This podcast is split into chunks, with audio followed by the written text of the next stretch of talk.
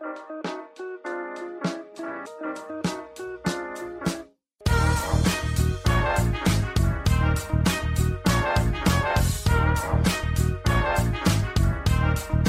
und herzlich willkommen, wir sind die Fotologen. Mein Name ist Thomas Jones und in Rating grüße ich wie immer den Falk Frasser. Hallo Falk.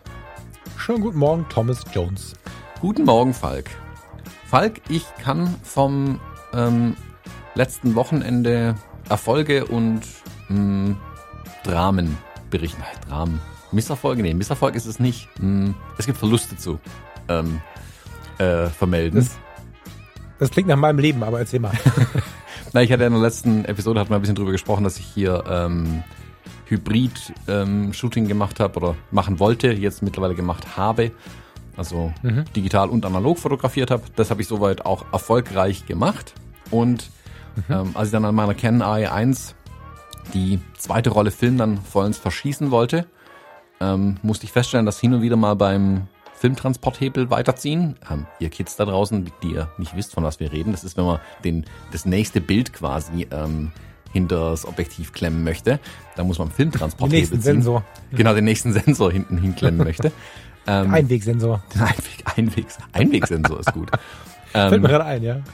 auf jeden Fall hat sie dann angefangen, ähm, genau das nicht mehr zu tun. Ähm, oder vielmehr, nee, sie hat das schon getan, sie hat zwar einen Film weitergezogen, hat aber gleichzeitig ausgelöst, glaube ich. Also ja. ich konnte quasi mit dem Filmtransporthebel plötzlich auch auslösen. Auf jeden Fall hat irgendwas äh, klack gemacht, mal auch den Spiegel hochklappen sehen, ob der Verschluss wirklich aufgegangen ist. Aber ich denke mal, das hängt mechanisch tatsächlich zusammen. Ähm, das hast du so bei jedem fünften, sechsten Bild gemacht, bei der zweiten Rolle Film dann irgendwann. Und die daher, Bilder möchte ich sehen. Ja, das würde mich auch interessieren. Da kann ich dann hoffentlich nächste Woche drüber berichten. Und bei der dritten Rolle Film hat sie nach dem fünften, sechsten Bild, hat es bei jedem Bild gemacht. Also jedes Mal, wenn ich am Hebel gezogen habe, hat sie gleichzeitig auch ausgelöst. Und ich konnte dann auch nicht mehr auslösen. Also der Verschluss war dann auch nicht mehr gespannt, quasi. Ah, oh, scheiße. Scheiße, genau. Das heißt, hast, hast du mal ein Reboot versucht? Ja, ja, Reboot versucht. Ähm, ich habe es außen eingeschaltet, ähm, habe einen Akku raus und rein und die Firmware aktualisiert.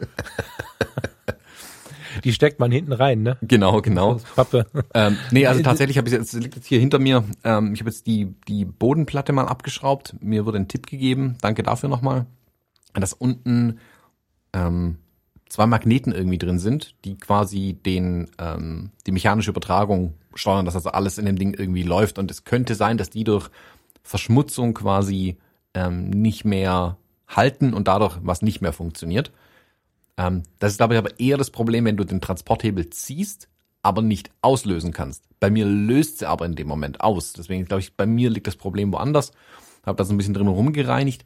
Wenn jemand so ein Problem mit einer AE1 schon mal hatte, und mir da irgendwie einen Tipp geben kann, bin ich äh, äh, sehr dankbar dafür.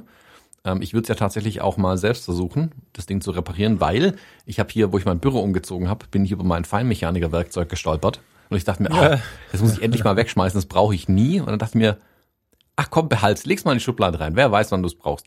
Und zack, vier Monate später habe ich was Feinmechanisches zum Reparieren gefunden, endlich. Deswegen will ich zumindest mal selbst Hand anlegen. Ähm, äh, klar, verschlimmern kann ich es auf jeden Fall, keine Frage, nachher funktioniert gar nichts mehr, aber dann kaufe ich mir eine neue. Aber ich weiß ganz genau, wenn ich es jetzt in Reparatur gebe, für das Geld könnte ich mir gleich eine neue kaufen. So, ähm, deswegen will ich es jetzt tatsächlich mal versuchen. Ähm, ist man auch beschäftigt mit irgendwas, das ist ja auch schön. Genau. Klingt ein bisschen danach, als wäre unsere Träumerei von der EOS 1V und so dann gar nicht so doof gewesen, ne? Vielleicht hat die EOS 1V, die ich auf Ebay beobachte, das gehört ähm, und gedacht, hahaha, hoffentlich geht die AE1 bald ja. kaputt und Karma ist dann halt so, jetzt macht meine AE1 tatsächlich die Grätsche irgendwie. Ja. Ähm, was aber blöd wäre, weil ich natürlich ja erst boah, letztes Jahr im Herbst oder so meine Objektive hier ähm, erweitert habe um ein paar für die AE1, also ganz will ich sie eigentlich nicht hergeben, wenn ich ehrlich bin.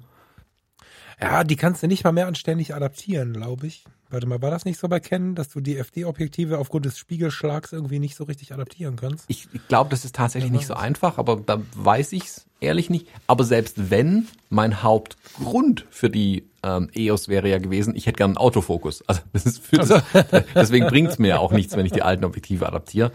Ähm, aber so für mich, für die, ich sag mal, ganz entspannte, wenn ich nicht liefern muss, Fotografie, ähm, da hätte ich dann schon ganz gern die A1. Ich finde die eigentlich hübsch. Also ich habe mir jetzt auch eine A1 ähm, hier mal angeguckt, auch schön. Aber die A1, ich weiß nicht warum, die hat bei mir irgendwie einen besonderen Platz im Herzen. Ähm, da, da will ich eigentlich schon. Naja, die ist einfach ganz, ganz, äh, ganz trivial gesprochen, ist die einfach auch hübsch. Punkt. So. Genau, das ist auch eine hübsche Kamera, auch mit den Objektiven dran. Ich finde, das, das hat so, das ist eine von den wenigen Sachen aus den 80ern, die schön aussehen. So anknüpfend an das, was wir letztes Mal gesprochen haben. Ähm, mhm. Und ja, ist eine, ist eine hübsche kleine Kamera. Vor allem cool, wenn sie funktioniert. Bösen Blick an meine Kamera wirft. Genau, also wenn jemand einen Tipp hat, gerne her damit, auch wenn jemand ähm, äh, jemanden kennt, der die Dinge repariert, vielleicht lasse ich mir zumindest mal ein KVA kommen, ähm, um mal zu gucken, was den kosten würde. Vielleicht kennen die den Fehler und sagen, ja, das ist das, der Fehler, das Teil muss da rein, kostet x Euro. Ähm, weil wenn sie sich angucken, ist eigentlich schon das Geld verspielt, könnte ich schon eine neue kaufen, vermutlich. Ja. Naja, wobei, was kostet sie? Gebraucht? Also, gebraucht, also ich habe meine für 60 Euro geschossen. Das war aber auch ein bisschen Glück. Echt? Mhm. Oh ja. Ja, das ist halt ein bisschen Glück. Also dreistellig hätte ich sie jetzt schon eingeschätzt. Auch ein bisschen höher, so 150, 200. Guck gerade mal rein. Aber ja, Arbeit muss bezahlt werden, klar. Ne? Ja, also ich sage nicht, dass die Preise zu hoch sind. Die Kamera ist zu billig, so rum. Also nee, nee, genau, die Kamera ist zu günstig, ja. ja also es ist dann einfach ein wirtschaftlicher Totalschaden, wenn ich die reparieren lassen müsste. Ähm, also ich gucke gerade, oh, die laufen ah, mit zwei Optiken für 200 Euro. Naja, das muss nicht sein. Aber nur die AI1, also 100 Euro ist mal ja, 150 Euro. Okay. Hätte ich meine verkaufen sollen, bevor ich sie kaputt gemacht habe. Naja, vielleicht kriegst du noch 60 Euro für eine kaputte. weißt du? Halte ich jetzt gar nicht für unwahrscheinlich. Ah, guck mal, eine AE1 mit dem 28er. Hm. Der Thomas kauft jetzt wieder live irgendwelche Sachen hier. Äh, dann kann ich aber ja davon abhalten. Bei Schwarz finde ich die jetzt nicht so hübsch. In Silber ist die hübscher. Kommt drauf an, wenn sie Patina kriegt, ist sie cool. Wie so eine alte Leica, weißt du, wenn die Kanten anfangen abzukratzen und so, dann ist sie extrem hübsch in Schwarz, finde ich. Ja, aber die hat nicht so viele Kratzer, als dass sie dann hübsch wäre. Aber die hätte den Griff vorne dran, das wäre nicht verkehrt. Oh Mann, ich will eigentlich nichts Neues kaufen. Will, dass die alte funktioniert. Ja, ja, also lass uns nicht anfangen hier äh, äh, parallel im Internet zu surfen. Beim letzten Mal, äh, als wir über, über Vögel und Fotografieren und Eichhörnchen gesprochen haben, habe ich ein, ein äh, hilf mir schnell, wie heißt es? Wortfindungsstörung, eine Eichhörnchen-Futterstelle für den Baum gekauft. Hm. Nicht schlecht. So, also wenn wir, ja, das, ähm, ich kaufe immer Sachen, wenn wir über Sachen reden, das ist irgendwie schlecht. Ich kaufe mal. Muss ich noch aufhängen. Ist ganz geil. Die haben, kennst du die Dinger? Ein Futterhaus für Eichhörnchen? Ich kann mir vorstellen, wie sowas aussieht. So ein also ich habe bei diesen Fotos, ich habe dir diese Fotos da geschickt, die ich da gemacht habe, die paar da mit dem mit dem 100 400, also ich habe viel mehr gemacht, aber die, die ich jetzt irgendwie online habe im Netz und so, bei Instagram und so. Und da ist ein Foto, da ist so ein Eichhörnchen, was so ein Vogelhaus aufmacht, dachte der super Förstersohn. Mhm. Das ist kein Vogelhaus, das ist eine Eichhörnchenfutterstelle. Das ist im Prinzip eine Veranda, ein Haus und ein Deckel, den man aufmachen kann. Und die kennen das und machen ganz elegant mit einer Hand quasi den Deckel auf, greifen da rein, holen sich eine Nuss raus und hauen wieder ab. Ähm, und die anderen Tiere kommen aber nicht ran, weil kein anderes Tier außer das Eichhörnchen rafft, dass man diesen Deckel aufmachen muss. Ist ganz cool. Ähm, Werde ich mal gegenüber bei uns, gegenüber von unserem, von unserem Wohnzimmerfenster aufhängen, äh, weil da ist so ein, so ein, so ein Baumbuschwerk-Zeugs und äh, da springen schon mal Eichhörnchen rum. Ja. Kennst du Mark Rober, den YouTuber? Äh, ich könnte mir einbilden, dass das bimmelt, aber ich glaube nicht. Der hat schon einige Videos gemacht, die auch, also in, in Ami, äh, hat aber schon einige Videos gemacht, die er auch in Deutschland sicherlich gesehen hat, äh, die viral gegangen sind oder so. Also fast alle seine Videos ähm, sind so Millionen Dinger. Der macht auch wenig, aber die gehen dafür gut ab. Und der hat vor, äh, letztes Jahr war das irgendwann, hat er ein Video gemacht, ich, ich such's raus und pack's auf jeden Fall in die Show Notes rein. Da hat er ein Video gemacht, wo er, der hat einen Vogel, eine Vogelfutterstelle aufgehängt, die scheinbar Eichhörnchen sicher sein sollte. Und dann haben aber mhm. Eichhörnchen natürlich dieses Vogelfutterhaus geplündert, weil Eichhörnchen halt verdammte Ninja sind. Und dann hat er, ähm, gibt's in Deutschland auch die Sendung Ninja, Ninja Warrior, bla, wo sie so ein, so ein mhm. Hindernisparcours müssen. Und das hat er quasi eingebaut für Eichhörnchen, damit sie am Ende an das Futter ran können. Das habe ich gesehen. Genau, ja, das ist ein 20 Minuten Video, wo, wo man ihm halt zugucken kann, wie er das Ding baut. Der ist NASA-Ingenieur, wohlgemerkt ähm, wie er praktisch einen, einen Hinderniskurs für Eichhörnchen baut und das dann auch filmt und mit Kameras, und dann lässt er die halt da durchrennen, mehr oder weniger. Das ist zum Brüllen komisch, super interessant. 20 Minuten, echt coole Unterhaltung. Ähm, auf jeden Fall besser als Ninja Warrior im Fernsehen anzugucken, weil auch noch süße Eichhörnchen dabei sind. Ähm, packe ich in die Show Notes rein, müsst ihr unbedingt angucken, das Video ist Sehr cool. Squirrel, nin, Squirrel, wie spricht man das aus? Squirrel. Schweres Wort. Squirrel. Ninja Ops, das ist alles schwierig. Kannst du das bitte vorlesen? Building the perfect squirrel proof bird feeder heißt hier. Genau. Voll ja. geil. Ja, hat auch fast keiner angeguckt bis jetzt. 68 Millionen Aufrufe. Ja. er macht ein Video ähm, pro Monat oder so und zum Teil ja. sind die ein halbes, dreiviertel Jahr in der Vorbereitung auch die Videos, die er macht. Und der macht immer halt immer so immer größere Aktionen. Also das ist sicherlich, seinen kompletten Garten umzubauen, ist eines der kleinen Projekte, ähm, die er für YouTube macht. Ähm, also der hat schon die, der baut immer so riesen Chemie-Experimente auf und hast du nicht gesehen. Also cooles Ding, den unbedingt abonnieren. Äh, ich bin ein ganz großer Mark Rober-Fan. Wie hat man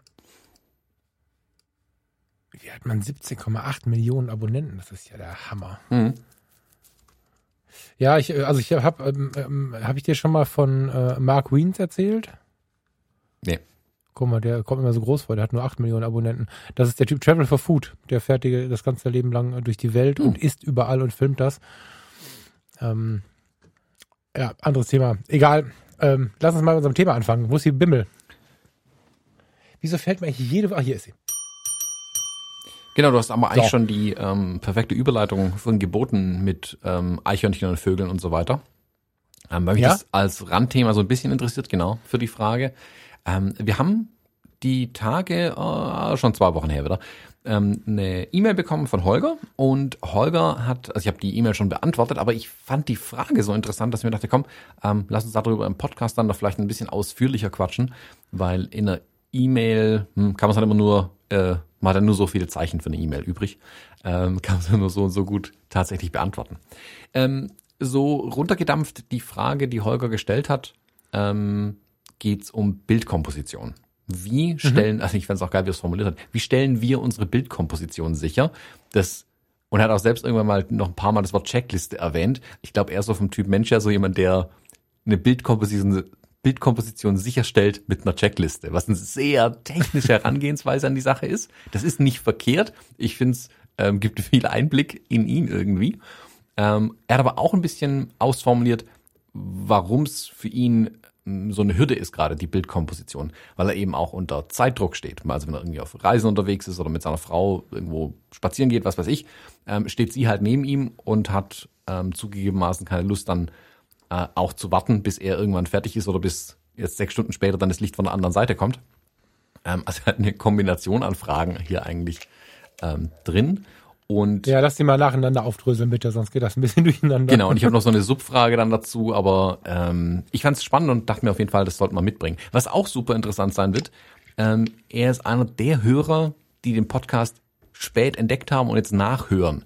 Er ist im Moment bei Folge 42. Sprich, selbst wenn ich ihm gesagt hätte, ich beantworte die Frage im Podcast, es mich nochmal zwei Jahre gedauert, bis er jetzt bei der Episode angekommen wäre. Ähm, deswegen vorab die E-Mail und hallo Holger in zwei Jahren, jetzt kriegst endlich nochmal deine Frage per Podcast beantwortet. Ich finde das so schön, dass das so viele sind, ne, Männlein wie Weiblein, die den Podcast finden, sich eins, zwei Sendungen von uns anhören und dann tatsächlich bei der Eins anfangen. Also wenn du jetzt als Hörerin oder Hörer heute das erste Mal dabei bist, versuch mal. Ich weiß nicht, wer, wo die Menschen die Zeit hernehmen. Andererseits äh, predige ich ja immer, dass wir uns die Zeit nehmen sollen fürs Leben.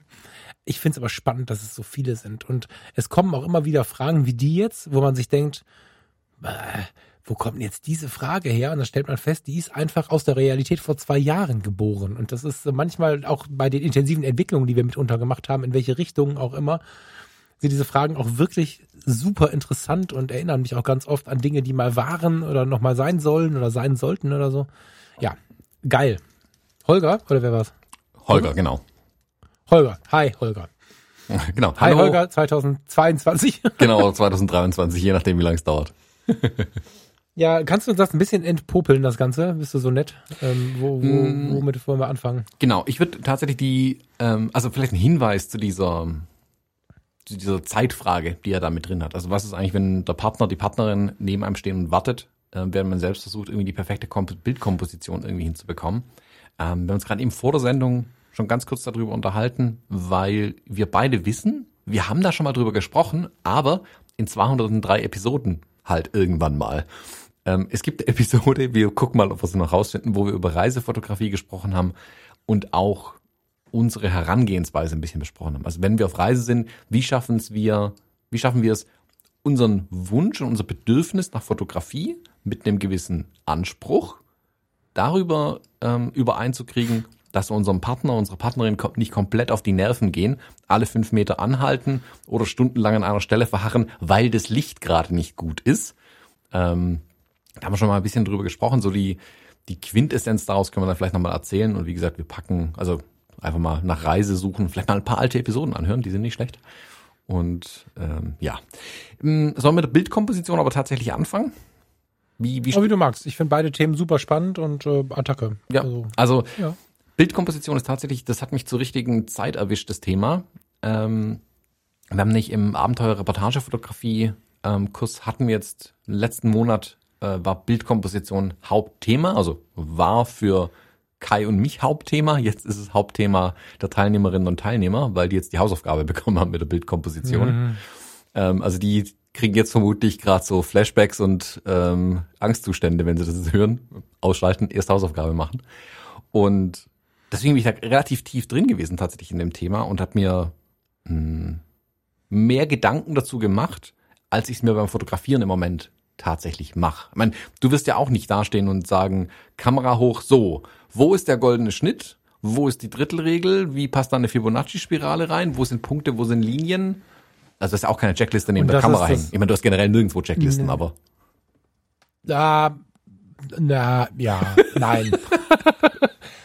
es, ich glaube, dass das Problem schon da ähm, begründet liegt für ganz, ganz viele Menschen, ähm, überhaupt in die Fotografie reinzukommen, mit der Fotografie ähm, zu wachsen, dass sie die Zeit, sich die Zeit nicht geben zu wachsen. Also wenn wir, ich, ich denke da immer an meine Kindheit, ich hatte immer fürchterliche Knieschmerzen und der Kinderarzt hat gesagt, das sind Wachstumsschmerzen. Du, du wächst zu schnell, das funktioniert so nicht. Und ich habe immer gedacht, als Kind gedacht, mein Gott, was soll ich denn jetzt machen? Wie soll ich denn jetzt langsam mal wachsen? Und als Kind hatte ich das nicht so richtig in der Hand, also als wachsender Mensch. Als wachsender Fotograf oder als wachsende Fotografin habe ich das sehr wohl in der Hand, weil wir werden wachsen, bis wir in die Kiste gehen. Ja, das kann man auch äh, bei den größten der Großen abfragen. Ähm, ich kenne extrem wenige Aussagen, die so ähnlich äh, klingen wie ich weiß jetzt, wie man fotografiert. Das, das gibt's nicht. Wir werden immer dazu lernen. Und gerade in den Anfängen gehört das Lernen, welches ja ursprünglich auch äh, mit dem Ausprobieren gepaart ist, sehr stark dazu. Und wenn wir jetzt fotografieren lernen wollen, sind wir aufgrund der Geschwindigkeit der Zeit immer mehr in den letzten Jahrzehnten dazugekommen, dass wir einen Workshop machen wollen, fotografieren können wollen, YouTube-Video gucken wollen und fotografieren äh, können wollen.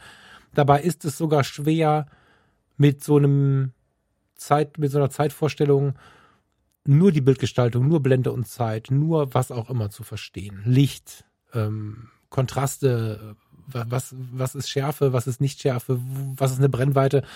Das sind keine Themen für ein Wochenende. Und das sind meiner Meinung nach, da können wir gleich gerne ein bisschen streiten, weiß ich nicht, ich, ich glaube, das ist so ähnlich, meiner Meinung nach auch keine Themen für eine Checkliste. Sich mit der Bildgestaltung aktiv auseinanderzusetzen, heißt nicht, alle Regeln können, Checkliste machen und Bildgestaltung sicherstellen. Meiner Meinung nach nicht, sondern meiner Meinung nach besuchst du Ausstellungen, nimmst du dir Fotobildbände, nimmst dir gerne auch mal ein Lehrbuch und verstehst, was der goldene Schritt ist, was die Drittelregel ist, warum, keine Ahnung, ist ganz gut, ist eine Perspektive zu finden, wo gleichartige Objekte vielleicht miteinander überlappen, ähm, in denen man sich damit beschäftigt, dass ein Bild zum Beispiel vom Betrachter von links nach rechts gelesen wird, in den Ländern, in denen von links nach rechts geschrieben wird und in den Ländern, wo man von rechts nach links schreibt, umgekehrt es gibt ganz, ganz viele Regeln, die da liegen, als dass man sie anwenden kann. Keine derer hat den Anspruch, die einzeln geregelt zu sein. Und dieses richtig falsch denken, wie mache ich es richtig und falsch, ist schon der Untergang für ein ungefrustetes äh, Fotografieleben oder Fotografieerleben. Meiner Meinung nach solltest du dich nach und nach rüsten mit einem Täschchen, wo du die Drittelregel drin liegen hast, wo du ähm, solche, also solche, solche, ich sag mal, so Feiningers-Regeln drin liegen hast und ein Täschchen, wo du einfach so kleine Tricks drin hast. Sich wiederholende Farben, äh, Elementüberlappungen, da gibt es ganz, ganz viele kleine und große Dinge. Davon hat man mal gehört, dann hat man sie mal ausprobiert und irgendwann füllt sich dein Täschchen mit diesen Erfahrungen und erlesenen Dingen, die du irgendwann in Erfahrungen umsetzt. Und dann wird das mit der Bildgestaltung nach und nach. Und ich glaube nicht, dass es ratsam ist, zu sagen, lerne den goldenen Schnitt und setze alles in den goldenen Schnitt, dann hast du bei vielen Motiven ein großes Problem. weil einfach ähm, die Welt nicht nach fotografischen Regeln besteht, sondern es ganz viele Punkte gibt, wo du die eine Regel, die du in der Hand hast, zerbröseln musst in deiner Hand und merkst plötzlich, die andere passt aber. Wenn du alle Regeln versuchst anzuwenden, kannst du kein Foto machen. Mhm. Und dieses inkonkrete ist das Problem für viele Menschen. Viele Menschen brauchen und wollen Regeln, haben im Berufsleben, aber vielleicht auch im Familienleben für alles Regeln und können sich super daran festhalten. Das ist gar nichts Ungewöhnliches und auch nichts Verwerfliches. In der Fotografie funktioniert es so nicht. So. Gehst du da mit oder findest du das? Erzähl mal. Mm, jein. Ich glaube, also du hast gerade ein paar Themen angesprochen, die wir da vielleicht ein bisschen auseinanderdröseln müssen. Also wenn wir das auseinandergedröselt, dann nochmal auseinanderdröseln. Ähm, das, Gerne. ähm, ein ganz wichtiger Punkt ist, was ist eigentlich Bildkomposition? Ich meine, da, da kommen ja ganz, ganz viele Themen rein. Und das ist, glaube ich, auch schon das Grundproblem, was viele am Start haben, mich eingeschlossen. Also wir hatten es kürzlich mhm. mal ein paar WhatsApp-Sprachnachrichten, nämlich von den Anfängen unserer Fotografie, ähm, wo ich bei mir auch gesehen habe, am Anfang wollte ich alles gleichzeitig richtig machen und habe dadurch nichts richtig gemacht, weil ich von allem nur fünf Prozent verstanden hatte auch. Und dann bin ich aber irgendwann umgesprungen und habe mich mal nur mit Formen beschäftigt tatsächlich. Ich habe völligen Stuss fotografiert. Schreibtischkante, Fensterrahmen, ähm, Sonnenstreifen, äh, Sonnenstrahl auf dem Boden, nur um Linien in die Bilder reinzubekommen. Und siehe da, ist plötzlich ein Verständnis gewachsen für ein Element der Bildkomposition. Und wenn man die Elemente mal ein bisschen verstanden hat, ähm, wie wir gerade gesagt haben, was ist eigentlich dieser goldene Schnitt? Ähm, was wäre eine Drittelregel? Wo soll ein Horizont hin? Ähm, wo platziere ich Personen in dem Bild? Ähm, wie wirken sich in meiner gesamten Bildgestaltung Linien, Formen, Flächen, Punkte auf, mein, auf meine Bildkomposition aus? Dann fügt sich aus vielen kleinen Teilen ein Ganzes, das dann auch wesentlich besser ist. Wenn ich auch von vornherein versuche, gleich alles gleichzeitig zu beachten, nicht mal richtig zu machen, sondern nur darauf zu achten, kann ich alles nicht wirklich beachten, weil ich allem nur x Prozent meiner Aufmerksamkeit schenken kann. Also ich glaube, dass da die dieses, ah, wie soll man das nennen, das bewusste Achten, das, du hast einfach eine gewisse Kapazität, die du in ein Bild einbringen kannst und du kannst so bewusst nur auf so viele Dinge achten und irgendwann siehst du andere Dinge nicht mehr. Also Beispiel, du, guckst hundertprozentig, na, jetzt genau ist der Kirchturm im Hintergrund, genau in der Drittelachse hier, Weltklasse, super und super und der Horizont voll geil, Belichtung völlig daneben, weil du einfach gar nicht drauf geguckt hast, wie die Belichtung war. Also, mhm. Also du, du kannst nur das eine in, ähm, in begrenzten ähm, Raum für Aufmerksamkeit, glaube ich, für aktive Aufmerksamkeit. Unterbewusst kann noch mal viel mehr passieren, aber aktiv kannst du nur auf so viele Dinge achten. Und man muss deswegen, glaube ich, wirklich darauf achten, hm, nicht zu viel gleichzeitig zu wollen. Das ist jetzt immer mhm. leicht gesagt, das weiß ich. Ähm, aber ein Teil seiner Frage ging ja schon darauf hin, er ist jetzt mit seiner Partnerin unterwegs, sieht ein Motiv, schon mal gut, er hat ein Motiv erkannt, jetzt möchte er gerne das Motiv fotografieren. Und wenn du jetzt anfängst, während dem Einkaufsbummel im blödesten Fall, also du solltest eigentlich was völlig anderes tun, außer fotografieren, aber man hat ja immer eine Kamera dabei, stellst jetzt zwei Stunden in die Innenstadt und versuchst ein Bild zu komponieren. Also A, Partnerin ähm, wird dir nicht wohlgesonnen sein in dem Fall. Verständlich, bin ich auf ihrer Seite, würde mir genauso gehen. Ähm, und jetzt musst du alles gleichzeitig abrufen. Deswegen A, dauert's lange, bis du das Bild tatsächlich rausbekommen würdest, weil du einen begrenzten Aufmerksamkeitsschatz einfach hast, den du da jetzt investieren kannst. Ähm, und gut wird's ja wahrscheinlich trotzdem nicht. Dann bist du, hast du am Ende deine Erwartungen enttäuscht an das Bild und deine Partnerin, deinen Partner, weil sie lange warten mussten. Ähm, das heißt, ich versuche bei sowas immer zu unterscheiden, wann übe ich die Sachen und wann setze ich sie tatsächlich um, wann erwarte ich auch Ergebnisse. Weißt du, wie ich meine? Also ja, also das ist ja analog zu dem, was ich sagte, ne? dass du einfach dir die Zeit nimmst zu lernen ne? und und was ich jetzt in, in meiner Arbeit bei der Foto Community wieder feststelle, wo ich natürlich auch wieder viel aktiver als Mitglied bin, ähm, wenn du eine Möglichkeit hast, ob das die Foto-Community im Internet ist, ob das Freunde von dir sind, ob das ein Austausch mit direkten Fotofreunden ist. Instagram ist da zu schnell, glaube ich. Wenn du ein Bild von der Situation mitbringst oder fünf Bilder, dann ist das ja erstmal gut dann ist deine Frau nicht sauer, dein Tag geht weiter, mhm. du hast die Bilder gemacht und du hast das abgerufen, was du in dem Moment abrufen konntest. Und wenn du es dann zu Hause dir auspackst, auswertest, vielleicht ins Netz stellst und so, mit der Frage aber auch, wie kann ich denn da noch wachsen, dann werden die Leute dir eine Antwort geben und im Zweifel, wenn du dir deine Bücher nimmst, du dir selber auch und beim nächsten Mal, wenn du wieder vorbeikommst, kannst du wieder ein Bild machen und gucken, dass du irgendwas umsetzt. Und das ist ja dieser Lernprozess in der Fotografie, den wir ganz oft so trivial er erscheinen mag, in der Hetze der Zeit irgendwie und in unserer Ungeduld, die wir alle gelernt haben, immer wieder vergessen. Und ich glaube, dass das der bessere Weg ist. Ja, das ist das, was du beschrieben hast, dass du wirklich schaust, wo du stehst und das wahrnimmst, aber auch annimmst als schönen Teil des Weges. Du kannst nicht, nachdem du vier teure Bücher für 80 Euro gelesen hast, das ist übrigens jetzt, das klingt immer so ein bisschen pampig, das ist null so gemeint, dass ich das irgendwem aufstemple. Auch dir nicht, äh, lieber Holger lieber, liebe Holger, auch dir nicht, lieber Holger, sondern das ist jetzt mehr so in die Allgemeinheit gesprochen. Ähm, du kannst nicht vier 80 Euro Bücher lesen und, und dann erwarten oder, oder einen Workshop für 1200 Euro machen und dann erwarten, dass du fotografieren kannst. Da haben viele Leute 20 Jahre und länger für gebraucht und hören nie auf zu lernen. Deswegen ist, ähm, wenn ich die Mail äh, mir so anschaue, ein ganz, ganz warmer Tipp an alle die, die so ein Zeitproblem haben, wenn sie mit den, mit den Partnern und Partnerinnen unterwegs sind ist der große Tipp, äh, überlegt euch doch vorher, was ihr erwartet, weil unsere großen Schmerzen sowohl auf unserer Seite, wenn wir ein Foto machen wollen, als auch auf der partnerschaftlichen Seite bestehen ja aus Erwartungen, die nicht erfüllt werden. Punkt, die nicht erfüllt werden. Und wenn ich jetzt auf Reisen gehe, dann habe ich das vorher für mich gecheckt. Also entweder ich bin so ein bisschen Thomas und plane vor, wann die Sonne untergeht und sehe zu, dass ich an dem Punkt zu der Zeit bin passiert mir relativ wenig, aber Thomas vielleicht eher, keine Ahnung. Ähm, oder ich nehme, was ich bekomme, genieße den Urlaub mit meiner Partnerin und mache einfach die Bilder, wie, ich, wie sie mir begegnen, als, als Ist-Reportage von dem Moment. Das ist wie bei einer Hochzeit, auf der es regnet.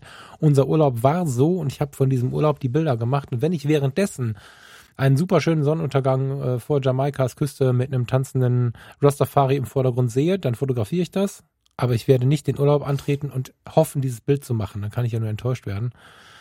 Wenn ich natürlich losziehe, einen Ausflug mache und dann irgendwo eine Stunde stehen bleibe, weil da müsste die Sonne perfekt sein, dann ist natürlich Ärger vorprogrammiert. Ich ähm, habe die geduldigste Frau der Welt an meiner Seite, aber das wäre ungeplant auch nicht so cool, wenn es viel zu entdecken gibt und ich meine dann, ich müsste stundenlang mit irgendwas rumhampeln. Das Bild wird, das ist meine persönliche Überzeugung, im Moment gemacht. Und wenn ich mir wirklich mal was vornehme, dann kommt sie mit, weil sie Bock drauf hat. Äh, oder ich fahre halt alleine, dann kann ich immer noch an einen Punkt fahren, wo ich die Uhrzeit ausgecheckt habe, wo ich äh, auch fünfmal ums Motiv rennen kann, wo ich alle Zeit der Welt habe, wo ich noch mal ein bisschen in den Himmel gucke und über die Welt philosophiere und dann ein Bild mache. Das muss ich aber in einen Zeitrahmen packen, der funktioniert. Oder ich buche gleich eine Fotoreise, passend dazu, dass ich gestern noch mit Frank Fischer ganz lange telefoniert habe von, von der Frank Fischer Fotoschule. Die machen halt Fotoreisen, wie wir das ja im Prinzip auch vorhatten und dann irgendwann, wenn wir wieder dürfen, auch wieder machen werden. Äh, in Nizza, äh, in New York, was da nicht alles noch ansteht. Ähm, das ist halt der Punkt, wo du dann hemmungslos sein kannst. Aber auch da hast du eine Gruppe. Und wenn es nicht so geplant ist, kannst du da auch nicht sagen, ich bleibe jetzt hier mal eine Stunde stehen. Mhm. So, weißt du, wie ich meine, Thomas? Das ist halt, also dass ich das mal sagen werde, ist jetzt vielleicht auch verwirrend für den Holger, wenn der bei Episode 24 ist oder so, weil ich da mich ja noch hart entgegenstemme gegen diese Dinge, aber so ein bisschen Zeitmanagement und, und auch so Erwartungsmanagement ist da, glaube ich, nötig, dringend nötig. Ja, genau, Erwartungsmanagement ist eigentlich der Punkt. Ähm, mit welchen Erwartungen gehe ich selbst an, die, an dieses Bild jetzt ran. Ähm, ich sage ja ganz, ganz oft hier im Podcast, dass ich für die Schublade fotografiere. Und vielen von diesen Dingen, die ich für die Schublade fotografiere, sind Übungen für mich ganz einfach. Also, dass ich wirklich halt, hm. äh, wenn ich irgendwo unterwegs bin, auch wenn ich mit der Lila irgendwie laufen gehe oder auch alleine mal losziehe oder so, ich gehe dann nicht mit der Erwartung raus, mit, oh, jetzt mache ich die nächsten neuen Bilder für Insta und Hashtag äh, Like und so. Ähm, nee, die sind, die sind für die Tonne sehr wahrscheinlich. Ähm, mhm ich ziehe los, ich versuche ich versuche mich an einem Thema und also was heißt einem Thema? Das kann zum Beispiel sein ähm, eine Farbe, äh, Kreise, Linien ähm, oder eine Kombination aus Dingen, je nachdem, wonach mir auch ist oder wohin, wenn ich sage, boah, das, das würde ich gerne mal ein bisschen irgendwie versuchen besser umzusetzen. Das kann auch sowas sein wie ähm, Seitenverhältnis. Ich bin mal eine Zeit lang bewusst losgezogen, habe meine Fuji-Kameras auf quadratisch eingestellt, weil ich einfach im Quadrat mal bessere Bilder komponieren wollte. Das war damals, wo ich dann angefangen habe, mit der Hasselblatt zu fotografieren, mit meiner Mittelformat und mit der üben ist einfach teurer, habe ich angefangen mit meinen Fujifilms zumindest mal dieses Bildformat quadratisch versucht, besser zu verstehen, weil ich mit meinen Bildern nicht zufrieden war, die aus der Hasselblad rauskamen. Es lag nicht dran, jetzt Blendezeit ISO, sondern es lag schlicht und ergreifend daran, dass ich es nicht gewohnt war, Bilder im Quadrat zu, äh, äh, zu komponieren. Also mhm. bin ich losgezogen, Fuji auf quadratisch eingestellt, geht mit jeder anderen Kamera, glaube ich, auch, ähm, und habe versucht, okay, was kann ich quadratisch fotografieren? Wann funktioniert ein Bildaufbau im Quadrat? Was unterscheidet den vom ähm, 2 zu 3 Format zum Beispiel? Und mhm. keines der Bilder hat es jemals in irgendeine Veröffentlichung bei mir geschafft. Das war aber auch nie mein Anspruch. Und ich habe auch wirklich nicht versucht, ah, ich teste jetzt ein neues Filmrezept, ähm, eine neue Kamera, ein neues Objektiv ähm, und weiß der Herr was noch gleichzeitig. Nee, mir ging es lauter bekannte Dinge, die ich beherrsche, plus die unbekannte quadratischer, quadratisches Bildformat. Und dann kann ich mich auf eine Sache konzentrieren und die tatsächlich ähm, mir genauer anschauen, bisschen üben. Idealerweise habe ich dann auch Zeit dafür ähm, mir freigeräumt in irgendeiner Art und Weise ähm, und kann dann mich mit der einen Sache beschäftigen. Und wichtig ist, das eben nicht machen, wenn es drauf ankommt. Also mir wird es niemals einfallen, das bei einem Job zu machen oder auch wenn ich jetzt ähm, nur für mich privat irgendwas fotografiere, da versuche ich es eigentlich, neue Dinge zu vermeiden, weil ich da schon oft genug selbst auf die Nase gefallen bin, dass ich keine Ahnung jetzt anfange, über ein Prisma drüber zu fotografieren und denke, boah, Prisma ist der heiße Shit. Ähm, und dann hast du irgendwie 100 Bilder vom letzten Grillfest, wo immer ein Prisma im Bild hängt und du denkst dir hinterher, boah, das ist überhaupt nicht meins. Aber es hast halt 100 Bilder mit einem Prisma drin. Also ähm, ja. hab ich, die Fehler habe ich auch schon gemacht. Es ist nicht so, dass wir frei von Fehlern wären.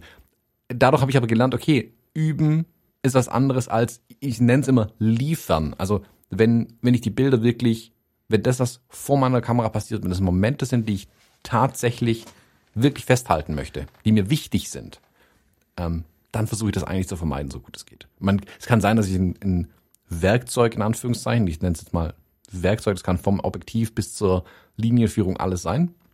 Irgendwas aus diesem Werkzeugkasten, der uns Fotografen und Fotografen zur Verfügung steht, dass ich dann Werkzeug dabei habe, das ich erst zu 80 Prozent verstehe. Verstehe ich die meisten nur zu 80 Prozent. Aber dass ich was noch nicht hundertprozentig kapiert habe und ich versuche es trotzdem mal. Dann muss ich aber auch die Erwartung oder das Erwartungsmanagement an mich selbst betreiben. Da ist dann nachher sehr viel Ausschuss dabei. Da muss ich dann auch damit leben können. Ähm, deswegen ist das, was du gesagt hast, ähm, Erwartungsmanagement oder Einwandvorbehandlung? Beides. Ähm, eigentlich Beides. ganz wichtig. Habe ich nicht gesagt, aber äh, gut, super. Ja. ähm, diese, also von vornherein zu wissen, ich gehe jetzt eine Stunde fotografieren und es ist alles für einen Papierkorb. Das ist, also was ist für einen Papierkorb? Für die Schublade. Papierkorb wäre schlecht, Schublade ist gut. Ähm, und wir vergleichen es immer mit diesen äh, Stillleben, die die Maler gemalt haben. Also ähm, nach tausend Fruchtkörben kannst du dein erstes Porträt malen, weil dann hast du vielleicht Licht endlich äh, verstanden. Ähm, so ist es mit der Fotografie eben auch. Ähm, und wenn man natürlich immer nur sag mal, an den Sachen arbeiten kann, das ist natürlich auch ein Problem, wenn man einfach nicht die Zeit hat ähm, und immer nur dann sich mit Bildkomposition beschäftigen kann, ähm, wenn man aktiv unterwegs ist draußen irgendwie mit der Familie oder so, ähm, dann führt es zu Frust auf allen Seiten auf jeden Fall. Ähm, und das natürlich was ich da vielleicht ja also vielleicht als Tipp, wenn man was ganz Neues ausprobiert, entweder nimmt man sich wirklich, man macht sich ein Date mit sich selbst das finde ich total mhm. wichtig. Ich hake mal so ein bisschen, du sagst das ganz oft für die Schublade, mm, weil das natürlich die Erwartung so weit runterschraubt, dass viele Menschen dann die Motivation nicht mehr haben. Das ist ein bisschen die Gefahr dabei, ne? dass man einfach irgendwie äh, so wenig erwartet, dass man dann gar keinen Bock mehr hat, loszugehen. Ähm, merke ich bei mir halt auch. So ganz für die Schublade mache ich selten. Mm, es ist aber so, dass ich, dass ich entweder mache ich mir ein Date mit mir dass ich also diese Zeit alleine schon als positiv verparken kann, dadurch, dass ich, dass ich mir diese Zeit genommen habe, was auch immer zu tun, auszuprobieren. Und ich nehme gerne neue Dinge mit auf Ausflüge, auf denen ich eigentlich gar nicht so viel fotografieren würde. Mit Ausflügen meine ich, das kann man jetzt auch ersetzen durch irgendeine andere Leidenschaft, Essen gehen, keine Ahnung. Wenn ich zu einem Ort fahre, an dem ich schon öfter war, das heißt, der ist eigentlich verfotografiert, immer, könnte sich da immer wieder hinterfragen, ob es nicht mehr wieder Zeit wäre, aber eigentlich ist er fair fotografiert, als wenn ihr an diesen See geht, an dem wir mal spazieren waren zum Beispiel. Weiß gar nicht, wie er hieß. Mhm. Die Bürgerseen in Kirchhamdeck. So. Ähm, genau. Ähm, oder oben zur Zahnbürste. Wie heißt die richtig? Oder heißt die Zahnbürste? Das ist denn nur Zahnbürste. Dann bleibt spannend. Das nehmen wir Zahnbürste. Okay, die äh, Einheimischen werden es verstehen, habe ich jetzt immer wieder festgestellt bei de, den Leuten, die ich folge, die bei dir in der Gegend wohnen. Naja, jedenfalls sind das so Orte, wo man nicht unbedingt immer den, den, den Wunsch hat, die Kamera die ganze Zeit draufzuhalten, weil man sie schon länger kennt. Und da nehme ich solche Dinge gerne mit. Oder äh, da, wo wir mit der Jana auch hingefahren sind, in Katwijk, wo wir diesen mega Burger gegessen haben, Thomas. Mhm. Das ist ja so ein Ort, da bin ich viermal im Sommer oder so oder öfter. Da habe ich natürlich schon relativ viel fotografiert. Und wenn ich denn dann äh, meine, meine Rollei Cord zum Beispiel mal wieder ausführen möchte, weil ich was ausprobieren möchte, da ist ja auch das Quadratische, deswegen fällt es mir wahrscheinlich gerade ein, die analoge Mittelformatkamera aus echt alten Tagen dann ist das genau der richtige Ort. Also ich habe in Katwijk zum Beispiel diese Panzer von Katwijk fotografiert, aus Versehen, bei einem Filmtransportfehler, kennst du vielleicht das Bild, wo äh, durch eine Doppelbelichtung am Strand von Katwijk sechs Panzer durchs Bild fahren, die gar keine Panzer sind, sondern irgendwelche Nebel, irgendwas Gebilde, die in dieser Doppelbelichtung entstanden sind.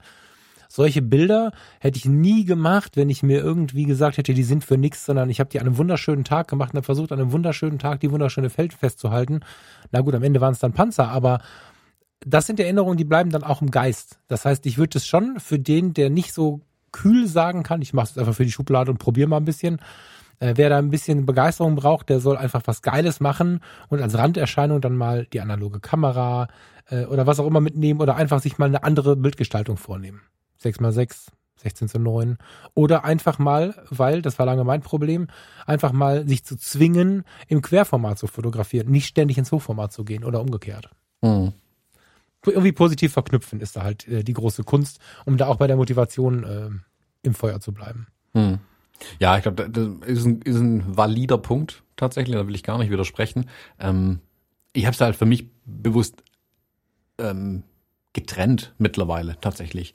Ähm, ist weil es es für mich tatsächlich einfacher macht. Aber das ist eine sehr persönliche Sache, mhm. glaube ich. Also wirklich zu sagen, okay, ähm, kann ich das? Und, da will ich jetzt auch ehrlich sein, habe ich denn überhaupt die Zeit dafür. Deswegen habe ich ja gerade gesagt, das ist natürlich dann schwierig, wenn ich nur dann fotografiere, wenn ich unterwegs bin. Also wenn ich in ähm, einem sozialen Kontext irgendwie bin, wenn ich natürlich nur dann die Kamera dabei haben kann, also ich will nicht sagen, dass man es nicht möchte, sondern es geht halt nicht anders, so, Punkt, ähm, dann muss man, dann muss man es da irgendwie mit reinbringen. Aber dann muss man zumindest, wie du jetzt auch gesagt hast, die Erwartung zurückschrauben. Dann ist es halt okay, wenn die Panzer durch Katwijk fahren. Ähm, das, ja, das ist aber immer so in der Fotografie, liebe Leute. Wenn ihr nicht eine Hochzeit fotografiert, also wenn wir nicht von liefern müssen, wie Thomas das gerade formuliert hat, sprechen, sondern davon, dass wir uns fotografisch entwickeln äh, wollen, dann ist das größte Gift loszuziehen mit der großen Erwartung am Abend das geilste Bild der Welt zu haben. Am besten noch mit drei Instagram-Shots im Hinterkopf, die man äh, gesehen hat, die, äh, keine Ahnung, zum Beispiel jetzt bei mir auf die Gegend bezogen an der Königsallee oder im Düsseldorfer Medienhafen gemacht worden sind. Das kann nur nach hinten losgehen. Mhm. Also da wirklich völlig frei bleiben. Wie oft bin ich losgefahren, gerade in meinen Anfängen, mit dem Ziel, boah, ich habe jetzt drei Stunden Zeit, ich gehe jetzt Fotos machen und habe nicht ein Bild geschossen. Und dann war ich danach traurig. Das ist so krass unnötig. Deswegen gehe ich selten nur fotografieren, selbst wenn ich so einen Tag der Stille mache, wie wir das neulich mal besprochen haben, neulich vor zwei Jahren. Ähm, wenn ich mir wirklich Zeit nehme für die Fotografie. Ich habe immer einen Plan, äh, dass ich irgendwo noch einen Kaffee trinken möchte. Ich möchte mit Menschen sprechen. Ähm, ich habe meistens ein Fotobuch oder ein Fotomagazin dabei oder nehme mir vor, das zu kaufen und mache in diesem Rahmen dann äh, meinen mein Fototag und freue mich natürlich, wenn in so einem Gespräch, in einem Café oder, oder wo auch immer ein, ein Porträt bei rumkommt. Voll geil. Ich erwarte nichts. Und dann machst du die geilsten Bilder wenn du wartest auf den geilen Shot, bist du, am, bist eigentlich hast du den schon verloren. Na, so. na, würde ich sogar anders formulieren. Ähm, deine Erwartung ist nicht, dass am Ende der neue Instagram-Shot rauskommt. Deine Erwartung ist, eine schöne Zeit zu verbringen mit der Fotografie. Und das ist die richtige Einstellung meiner Meinung nach. Also zu mhm. sagen, hey, ich mhm. gehe jetzt zwei, drei Stunden raus, ich nehme mir Zeit, ich treffe noch jemanden, ich trinke irgendwie gemütlichen Kaffee am Marktplatz oder so und gehe auch währenddessen fotografieren. Es ist aber die Erwartung muss nicht sein am Ende, boah, da muss heute Abend aber für, ähm, für Insta was dabei sein. Ich nenne es immer so, da muss was für die Wand dabei sein, noch schlimmer. Nee, das Ziel war, drei Stunden lang fotografieren zu gehen. Und das ist ja das Schöne der digitalen Fotografie, das in Anführungszeichen kostet es nichts, ähm, dass ich jetzt irgendwie, keine Ahnung, weiß der Herr, wie viel Film verballert habe. Ich kann mhm. mir ja diesen, diese Freiheit erlauben, ähm, mhm. nicht liefern zu müssen an so einem Tag. Das ist das Schöne. Also wir machen das ganz ähnlich, wir benennen es ein bisschen anders, aber sowas ist es ja bei mir mhm. auch. Also irgendwo durch die Stadt hier durchzuschlappen und irgendwo ein Kaffeechen zu trinken, irgendwie ein paar Leute zu treffen, ah, hallo, Servus, auch mal wieder gesehen. Ähm, und nebenher habe ich hier irgendwie, keine Ahnung, Telefonmasten, Fotogra äh, Telefonmasten, Telegrafenmasten, Telegrafenmasten fotografiert oder so. Oder einfach nur Efeu, das an den Wänden hochgeht. Ähm, sehr wahrscheinlich wird es bei mir niemals eine Ausstellung geben, Efeu, die an den, das an den Wänden hochgeht. Ähm, aber ich habe irgendwie mit Farben rumgespielt an dem Tag zum Beispiel. Und das war interessant und lustig, aber der ganze Tag, die Stunden, das Erlebnis, das ist das, was ich haben wollte. Das Fotografieren. Also vor allem für mich ja ganz wichtig, fotografieren und nicht liefern müssen. Weil genau. viel meiner Fotografie heißt, liefern müssen.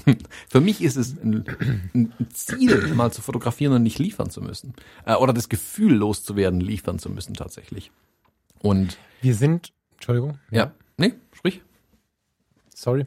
Ähm, wir, wir sind jetzt natürlich in so einem leicht reportagigen Bereich unterwegs, muss man dazu mal kurz sagen. Ne? Also mhm. die ähm, in meinem Geist ist dann jetzt gleich, wenn ich so an den Sommer denke, ähm, wenn ich an den Sommer denke, ist das so ein Bock auf Leben, äh, die Welt erleben, sich warm nehmen, äh, Sonnenstrahlen auf der Haut, äh, Menschen treffen, so. Das ist das, was ich gerade so im Sinn habe, wobei ich Menschen treffen, ich muss nicht alle voll labern, vielleicht fotografiere ich sie nur, vielleicht nehme ich sie nur wahr und fotografiere den Baum, aber ich meine jetzt sowas, dass ich quasi eine Reportage von meinem Tag mache. Und wenn dabei eine geile Fotografie herauskommt oder auch 20, dann bin ich sehr, sehr glücklich damit. Jetzt gibt es natürlich noch die, die Fotografie, die ein bisschen mehr Planung braucht. Da habe ich jetzt ähm, zum Beispiel dieser Tage, ich hatte dir erzählt, dass ich eine ganz alte Foto-CD gefunden habe aus der Jahrtausendwende. Das war ein großes Abenteuer. Das war sehr, sehr schön. Und dem Zuge fiel mir ein, dass ich eine Zeit lang ganz kurz angefangen habe, mich mit der Infrarotfotografie, Infrarotfotografie zu beschäftigen. Und jetzt habe ich überlegt, ob ich nochmal einfach so bloß nicht viel Geld ausgeben für einen 20 irgend so Infrarotfilter mir kaufen soll. Mal gucken, ob es nochmal Bock macht. Ähm, ob das jetzt Infrarot ist, ob das Architektur ist, ob das äh, was auch immer ist, das kannst du natürlich nicht ganz so ungeplant machen, weil du dafür bestimmte Motive brauchst, weil du dafür einen bestimmten Filter brauchst. Wenn du es richtig geil machen willst, vielleicht sogar eine bestimmte Kamera brauchst. Da passt es natürlich nicht zu 100 Prozent, was wir gerade sagen. Was da aber wieder passt, ist eine anständige Planung und auch ein anständiges Erwartungsmanagement. Wenn ich damit jetzt anfange und ich kaufe jetzt für einen 20 Infrarotfilter wo der empfohlene Filter 150 kostet. Dann kann ich per se mangels Erfahrung und mangels guter Ausrüstung nicht erwarten, dass das Foto unglaublich magisch wird. Aber ich kann mich daran tasten. Ich kann damit spielen. Ich muss das kleine Kind im Mann äh, wieder aktivieren. Mir, mir fällt das nicht ganz so schwer, aber ähm, auch da habe ich natürlich weniger Stress, wenn ich es vorher plane. Wenn ich, das sage ich, der sonst immer sagt, lass mal das Leben leben. Aber wenn ich dann mit meiner Partnerin oder mit meinem Partner vor die Tür gehe, habe den Infrarotfilter in der Tasche, habe mit niemandem drüber gesprochen, ich habe wie immer meine Kamera dabei und dann erwarte ich, dass der oder diejenige neben mir steht, während ich Stativ aufbaue, zwei Minuten belichte, mache Tour, halt keinen Affen kriegt, dann ist wieder das Thema Kommunikation das Problem. Also mhm. wir können nicht immer sagen, ich laufe so durchs Leben und erwarte nichts und mache einfach mal ein paar Bilder, sondern, also jetzt ganz übertrieben gesprochen, manchmal muss man halt planen, aber da muss es den richtigen, da muss man den richtigen Rahmen schaffen dafür. Ja, oder sich wieder Fotofreunde sammeln. Das ist tatsächlich was, was weniger wird. Ne? Ich erlebe in der Fotocommunity unglaublich viele kleine Gruppen und große Gruppen, die sich da kennengelernt haben, die sich fragen, hör mal, sollen wir mal zusammen fotografieren gehen und so. Und ich stelle fest, von den großen Fotowalks mal abgesehen, dass das in Instagram und Facebook deutlich weniger geworden ist, als das vor 10, 15 Jahren, als es das alles noch nicht gab, sondern nur die Fotocommunity quasi am Start war da war das noch häufiger so. In dieser Welt, die Menschen, die dort sind, die dort aktiv sind, die treffen sich zu zweit, zu dritt, um Fotografien von Infraroten, also Infrarotfotos von Friedhöfen zu machen zum Beispiel. Und die haben natürlich alle Zeit der Welt trotzdem eine schöne Zeit miteinander. Das ist viel weniger geworden. Das ist was, was ich echt auch mal so ein bisschen bewerben möchte, dass man mal zusammen loszieht. Bei der Reportage ist das immer so eine Sache, dann verlabert man jede Situation, das muss man sich genau überlegen, ob man das will. Mhm. Aber gerade für diese geplanten Nischen, ich habe kürzlich wieder mit einem Eisenbahnfotografen geschrieben.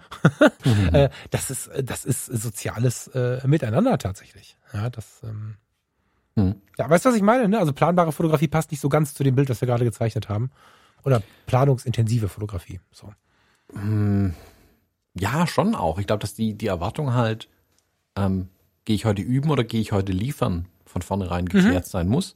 Dann kannst du mhm. auch, ähm, glaube ich, so Sachen, die, die sehr viel ähm, arbeitsintensiver sind. Also eine gute Landschaftsfotografie zum Beispiel ist auch nicht auf den Berg hochrennen, runtergucken, Bild, geiles Ding, fertig. Ähm, so funktioniert es leider mhm. nicht. Spoiler Alert. Ähm, da gehört sehr viel mehr Planung rein, ähm, sehr viel ähm, Zeit auch, weil du kannst die Wolken nun mal nicht durch die Gegend schieben. Du musst warten, bis sie vielleicht dramatisch aussehen. Vielleicht tun sie das dann auch nicht. Ähm, und du stehst vielleicht einfach auch mal zwei Stunden irgendwo rum und erarbeitest dir tatsächlich ein Bild. Läufst immer mal wieder ein paar Meter hin und her, gehst den Wanderweg nochmal vor oder mal zurück, gehst ein, am Berg den unteren Wanderweg, den oberen Wanderweg, den obersten Wanderweg. Ähm, deswegen ist es auch nicht meins, haha. Und du musst dir sowas erarbeiten tatsächlich. Und das kann, und dann aber zu sagen, das mache ich heute nicht, um, wenn du die Erwartungen ein bisschen runterschraubst und sagst, ich mache das heute, um endlich mal zu gucken, wie kann ich Kontraste in einem Bild, wie, wie kriege ich das mit diesen Kontrasten hin? Das, wann passt es? Warum ist der Himmel bei mir, mir immer zu hell? Warum ist es unten immer zu dunkel? Warum passiert da nichts im Bild? Was fehlt in meinem Bild? Wenn ich dann so einen Punkt bearbeite und dann am Ende sagen kann, ah, jetzt habe ich es endlich verstanden, guck mal, ich muss vielleicht warten, bis die Wolken auch ein bisschen dunkel sind und nicht nur einfach nur ein weißer Himmel da oben ist. Ähm, oder ich muss was in ein Vordergrundelement reinbringen, dann wird mein Bild spannender. Wenn du mit der Erwartung rangehst, ich möchte heute etwas lernen, ähm, kannst du den Tag am Ende, glaube ich, anders abschließen, als wenn du rangehst, ich möchte heute ein Meisterwerk schießen und dabei was lernen. Wenn das Meisterwerk dann hm. dabei rauskommt und du bist aber nur mit dem Lernen an den Tag rangegangen, ähm, ist das Erfolgsgefühl meiner Meinung nach höher. Also gab es bei mir auch schon, dass ich mit dem Mindset Schubladenfotografie raus bin und Bilder gemacht habe, die ich jetzt hier irgendwo an der Wand hängen habe zum Beispiel. Äh, oder im Urlaub so auf die Schnelle irgendwas fotografiert habe, in Anführungszeichen, und dann ist ein Bild dabei rauskommt, das ich richtig gut finde. Ähm, kann passieren und ich freue mich dann umso mehr. Aber ich glaube, man sollte nicht immer mit der Erwartung rangehen, weil sonst wird man auch ständig enttäuscht davon. Das ist schade, wenn das Hobby dann irgendwann im Kopf mit Enttäuschung verknüpft ist, tatsächlich. Mhm. Mhm. Es sollte Spaß machen, das Ganze. Das ist, glaube ich. Und wie du es gerade gesagt hast, so Fotowalks und so weiter, das, das Fotografieren an sich sollte Spaß machen und den Spaß sollte man sich behalten und nicht durch Ansprüche an, an die eigene Fotografie oder an die Ergebnisse ähm, kaputt machen. Ähm, wenn man die Ansprüche, also die Anspruch, man sollte natürlich den Anspruch haben, ähm, gut, ich mache jetzt Anführungszeichen drumherum, gut zu fotografieren oder besser zu werden vielleicht auch. Das ist okay, das ist völlig legitim. Aber man muss dann eben aufpassen, dass man sich nicht, sich es nicht dadurch auch verdirbt ein Stück weit tatsächlich. Ja, ähm, sich halt auch nicht von anderen versauen lassen. Das ist so ein Thema dieser Tage. Auch das war früher nicht ganz so intensiv. Ich kann mich an gerade so Jahrtausendwende, die, die Digitalfotografie äh, kam auf. Die Leute wurden richtig wild auf Fotografie. Die Szene war viel größer bei den Hobbyfotografen als heute. Oder zumindest trat sie, na, weiß ich gar nicht. Sie trat größer in Erscheinung. Viele sind heute so mit sich beschäftigt bei der Hobbyfotografie. Da war es noch sehr viel zusammen, sehr viel Fotostammtisch und so. Und bei diesen Fotostammtischen war es aber so, dass mehr die fette Kamera so das Problem war, dass damit so ein bisschen, äh, guck mal hier, ein Riesenobjektiv, so, dass das mehr so dieses, wie, weißt du, wie der Mann kommt im geilen Auto, das war so dieses Zeigen. Ding. Aber was die fotografischen Ergebnisse anging, ähm, gab es nicht so viel ähm, Gruppendruck. Und heute ist es anders. Heute ist es auch nicht wie früher, dass man so zehn Fotos durchs Jahr äh, geschossen hat, die man so besonders fand, dass man sie als das Jahresportfolio dargestellt hat. Heute hat man oft 600 und weiß überhaupt nicht mehr, was man gemacht hat. Ähm, und das ist, weil man zu sehr den falschen Leuten folgt, meiner Meinung nach. Also wer da Druck ausübt, wer da äh, die absolute Antwort hat, wie man das so macht, ist quasi Teil des Problems. Mhm. Und damit meine ich keine Einzelpersonen oder so, sondern jeder von uns wird irgendwen benennen können. Das ist gar nicht nötig, irgendwen zu benennen, weil wir alle solche Leute im Kopf haben. Und die haben ihre Gründe dafür, die haben ihre Gründe dafür, so zu sein und so zu agieren. Ähm, das Problem ist, wenn wir dem zu laut folgen, kommen wir in eine Stressspirale. Es gibt unglaublich viele Leute, die einen ganz großen Hobbystress haben. Das ist äh, ganz schlimm. Also auch da bekomme ich durch den, durch den Job im Community Management gerade sehr, sehr viel mit, dass viele Menschen großes Stress erleben haben, obwohl sie ihrem Hobby nachgehen. Und das kann es nicht sein. Jeder soll da so seinen Weg finden. Und wichtig auf dieser Suche ist eben, es sich glücklich zu gestalten. So, dass man da Spaß dran hat. Mhm. Ja. ja. ja. Bildgestaltung. Äh, genau, das war super. Gutes Vorgespräch. Ähm, können wir jetzt zur Bildgestaltung kommen? nee, ist ja Teil des Ganzen. Also äh, äh, äh wir sind ja, glaube ich, getriggert worden von dem Hinweis, äh, der, wie, wie hat das gesagt, der, der liebe Holger, die, die, ähm, die Checkliste und wie man das, wie, wie hat das gesagt? Sicherstellen. Eine gute Bildgestaltung sicherstellen. Das ähm, geht nicht. Ja, ähm, so. Ich, ich glaube, es geht schon. Ähm, es sind aber halt viele kleine Schritte notwendig und ähm, mhm. dieses Erwartungsmanagement, nennen wir es jetzt mal einfach so, auch wenn es ein sehr technischer Begriff drumherum ist, aber ich glaube, er bezeichnet es ganz gut. Der ist ein großer Teil dessen, um sich selbst zu ermöglichen, überhaupt dahin zu kommen. Und das hat mhm. mit Fotografie erstmal wenig zu tun. Aber wenn ich mich halt ständig fruste mit dem Hobby, dann, dann kann ich nicht besser werden, meiner Meinung nach auch. Ähm, man muss mhm. konstruktiv gefrustet sein. Also man muss sagen, hey, heute fotografiere ich nur quadratisch. Ich nehme nochmal das Beispiel. Und dann komme ich heim, gucke mir die Sachen an, denke mir, irgendwas ist nicht gut. Und jetzt kann ich mir überlegen, was ist nicht gut. Wenn ich aber jetzt gefrustet bin, weil ich nichts zum Zeigen habe, dann habe ich, dann habe ich überhaupt nicht am, am Problem gearbeitet. Weißt du, wie ich meine? Da, mhm. da habe ich nur Frust geschaffen eigentlich. Ähm, ja, aber gut, das haben wir jetzt gut ausgeführt, glaube ich. Ähm, vielleicht noch ein Pro-Tipp, weil wir es gerade eben mit dem ähm, Reisen angesprochen haben und diesem Erwartungsmanagement. Es ist auch da natürlich eine Möglichkeit. Ich meine, du eine Partnerin, die selbst fotografiert. Luisa ist sehr, sehr geduldig mit mir, muss man auch sagen. Ähm, das ist ein großes Glück, ähm, das ist ein Privileg, das weiß ich zu schätzen. Ich mache es mit ihr aber auch so, dass ich, wenn wir im Urlaub irgendwo sind und ich weiß ganz genau, ähm, boah, da hätte ich einen Bock irgendwie, keine Ahnung, wo wir in New York waren, habe ich auch gesagt, komm, ich hätte Bock, einen halben Tag mal durch Chinatown zu ziehen und dort Street Photography zu machen.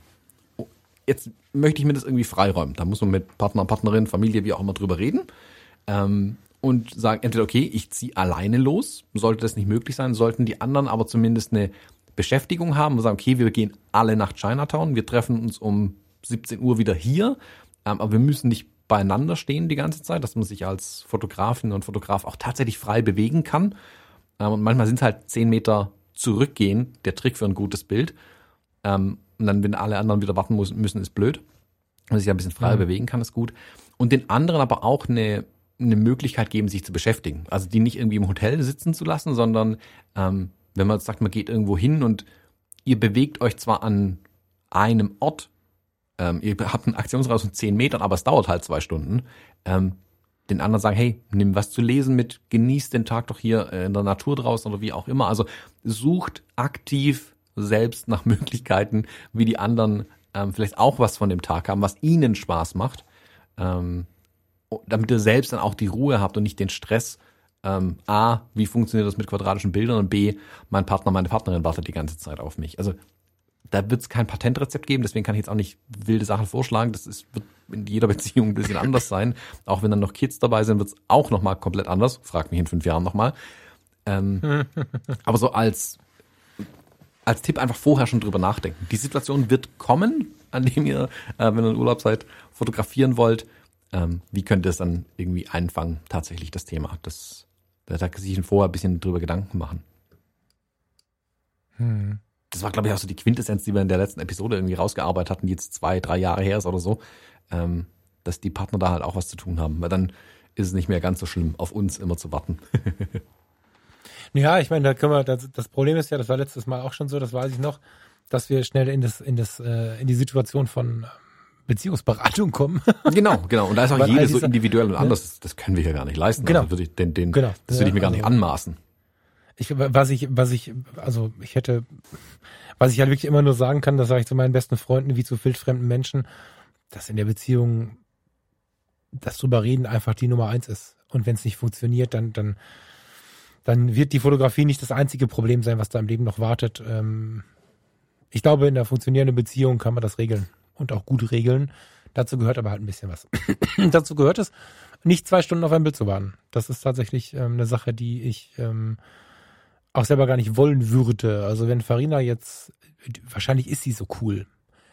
Wir gehen jetzt mal davon aus, Farina ist es, findet es cool, wenn wir irgendwo hingehen und dann warte ich zwei Stunden auf ein Bild. Ähm, Fände ich aber nicht cool Farina gegenüber. Ich ähm, erinnere mich an, an Grenada, eine ganz, ganz wahnsinnig spannende Insel in der Karibik. Sie sagen selber, sie haben die Muskatnuss erfunden oder das Kochen mit der Muskatnuss erfunden. Es ist alles mit Muskat. Es sind ganz faszinierende Menschen. Das ist ein ganz abgefahrener kleiner Fischereihafen. Das ist wirklich jeder Meter, den du läufst. Jeder Meter ist irgendwie inspirierend und Wir waren zur Mittagszeit da, zur späteren Mittagszeit da und es war zum Fotografieren natürlich, also mindestens Kacke. und ähm, ich wusste aber, in ein, zwei Stunden wird dieser Ort hier Gänsehaut magisch werden. Und wir hätten das machen können. Dann hätte ich aber dem Menschen, mit dem ich unterwegs bin, in dem Fall mit Farina, ihr die Möglichkeit gegeben, diese zwei Stunden und dann noch die Stunde fotografieren, im schlimmsten Fall diese drei Stunden, die wir dieses spannende Land mehr hätten erleben können, zu nehmen für ein Foto. Und das ist es nicht wert, wenn ich nicht alleine losgezogen bin. Und anstatt mich darüber dann zu ärgern, habe ich gesagt, ja gut, in drei Stunden ist hier schön, dann bin ich aber nicht mehr da. Ich genieße jetzt hier das Leben und fotografiere weiter, was ich finde und was ich mag und mache halt eine Reportage von dem Moment wenn ich jetzt so mich seitdem darüber ärgern würde, mir fällt es gerade erst wieder ein, dann müsste ich gucken, dass ich äh, so, wenn uns das Reisen irgendwann wieder möglich ist, äh, vielleicht einen Verrückten finde, der mit mir nach Grenada fährt oder fliegt oder vielleicht auch Farina das tut, um dort fotografieren zu gehen. Dann hat das Ganze einen ganz anderen Modus. Wenn ihr in einer Partnerschaft lebt, wo der Partner oder die Partnerin auch Bock auf Fotografieren hat, ist es auch wenn es vielleicht nicht so leidenschaftlich ist wie ihr selbst, ist es total ratsam. Und ich kenne nicht wenige Menschen, die das machen, mal so eine Woche vor dem Jahresurlaub, den man hat oder sich als Unternehmer selber setzt, dafür zu verwenden, dass man entweder in zwei Wochenendausflügen oder in zwei Kurzausflügen von vier, drei, drei, vier Tagen oder auch eine Woche am Stück wirklich fährt, um zu sagen, wir fahren dahin, wir genießen das und wir genießen das, weil wir fotografieren wollen. Hm. Das ist auch so eine andere, andere Möglichkeit dabei. Ja. wir haben es ja gemerkt mit ähm, den, den Reiseworkshops Nizza und New York, die wir geben äh, und auch dem, was wir selbst schon gemacht haben. Für viele sind halt das ähm, die Fotourlaube. Also abseits ähm, dem in Anführungszeichen Rest der Familie, der kein Interesse an der Fotografie hat, wirklich zu sagen, mit Gleichgesinnten loszuziehen ähm, und was in der Art zu machen. Weil dann alleine fotografieren gehen, ist, also alleine reisen gehen, ist auch ein bisschen doof und langweilig vielleicht. Ähm, ich finde ich find's cool. Ähm, dann mit anderen Gleichgesinnten aber loszuziehen, kann ja auch schön sein. Wenn man auch vielleicht etwas, man, man lernt ja auch was da bei so einem Workshop, man entdeckt was, man lernt neue Leute kennen, ähm, es sind lauter Gleichgesinnte und trotzdem hast du ja ganz viele, also weil ja alles Fotografen und Fotografen sind, hast du ganz viel Zeiten, in denen du ja wirklich dich auf die Fotografie äh, konzentrieren kannst dann. Ähm, äh, in, in der ähm, Zeit. Ich habe dazu übrigens ja, ich habe dazu übrigens ein Shoutout für, ähm, für die Zukunft, für die, die ein bisschen planen wollen. Ich bin, ähm, ich bin in der Vorplanung für, für einen Workshop. Ich weiß gar nicht, wie viel ich dir davon erzählt habe. Du kennst ja den, den lieben Markus. Mhm. Du hast mal deine Koffer bei ihm abgestellt. Mhm. Der ist ja ähm, Pädagoge und äh, wir wollen seitdem wir 15 sind mal eine Jugendfreizeit zusammen machen. Jetzt haben wir das knapp verpasst. Wir hatten zusammen ein Jugendcafé, äh, eine offene Türangebot und so.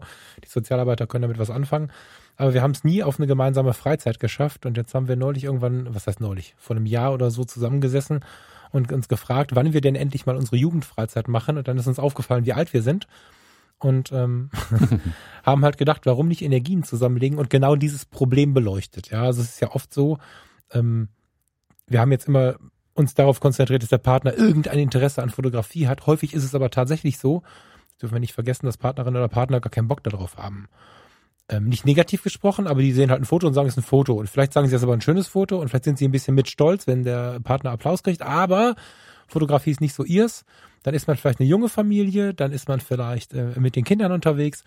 Und Markus wird nicht überlegen, ob wir nicht eine Familienreise machen sollen, einmal im Jahr oder so, wo wir das Ganze so aufsplitten, dass der fotointeressierte Teil mit mir eine Fotografie tut gut Tour macht und äh, die Partner und die Kinder mit dem Markus äh, als Pädagogen eine geile Zeit im Freizeitcharakter haben. Und abends hängen wir alle zusammen, lernen uns kennen, haben eine gute Zeit zusammen und so. Ähm, für die, die das interessiert, könnt ihr mir gerne mal eine Mail schreiben, weil ich gerade tatsächlich so ein bisschen evaluiere, äh, wie viele Menschen haben da Bock drauf. Müssen wir eher auf einen Exklusivworkshop gucken, wo wir zwei, drei Familien nehmen? Oder ist es schlau, auch zu überlegen, ob wir fünf, sechs, acht oder gar zehn nehmen? Da planen wir gerade ein bisschen hin und her. Also wenn da draußen der eine oder die andere zuhört, die sich vorstellen könnte, diese, diese Frage, wann mache ich meinen Fotourlaub, dann doch mal mit der Familie zu gestalten, ähm, der kann sich und die kann sich gerne bei mir melden. Da bin ich froh, wenn ich da ein paar, äh, ein bisschen Input zu bekomme. Ja. Mhm. Ja, spannend. Fotofamilienurlaub. Da gibt's viel zu tun. Ähm, soll man das, das Thema der tatsächlichen Bildkomposition, Bildgestaltung vielleicht in die nächste Woche rüberpacken? Jetzt haben wir so ein bisschen die, die, die Vorarbeit geleistet. Ähm, und, und das dann war's, aber das war doch schon das Thema, oder? Oder was, wo möchtest Nö, also hier so wirklich konkret machen wollen? Also ich hätte sogar wirklich noch so Fragen an dich hier gerade mit deinen äh, Vögelchen, die du jetzt überall fotografierst, äh, mit Bildausschnitten, Bild Bildgestaltung, was muss rein ins Bild, was muss raus aus dem Bild und so. Ähm, ich hätte da noch Fragen. Ich würde die aber tatsächlich ähm, auf die nächste Woche schieben, dass wir ja. sie auch wirklich ausführlich besprechen können. Sehr gerne. Ich bin ein bisschen gespannt, aber ja, sehr gerne. Ach guck mal, wir haben auch schon eine Stunde gesappelt jetzt wieder, ne? Das ist ja der Hammer. Ja. Geht schnell manchmal. Junge, Junge. J, ja, äh, von mir aus gerne. Danke fürs Einbremsen. Dann äh, würde ich sagen, hast du noch was? Sonst gehen wir raus. Nö, ich glaube, ich habe tatsächlich nichts mehr sonst. Soll, sollte ich was haben? Haben wir noch was in der Liste? Nö, nö, nö, nö, nö. Dann äh, machen wir die, die Konk also ich, für mich war das jetzt schon ganz viel Bildgestaltung, aber dann machen wir eine konkretere Bildgestaltung. Nächste Woche freue ich mich drauf. Ja, wünsche Das war eher so die m, ähm, Möglichkeit, Möglichkeitsgestaltung zur Bildgestaltung. ja, ähm, also da kann man vielleicht noch mal kurz äh, drauf eingehen, jetzt, obwohl ich schon zweimal eine schöne Woche gewünscht habe. ähm, ich, ich, vielleicht kannst du uns da rausholen, weil ihr habt äh, oder du hast den Workshop gerade gegeben zum Thema Bildgestaltung.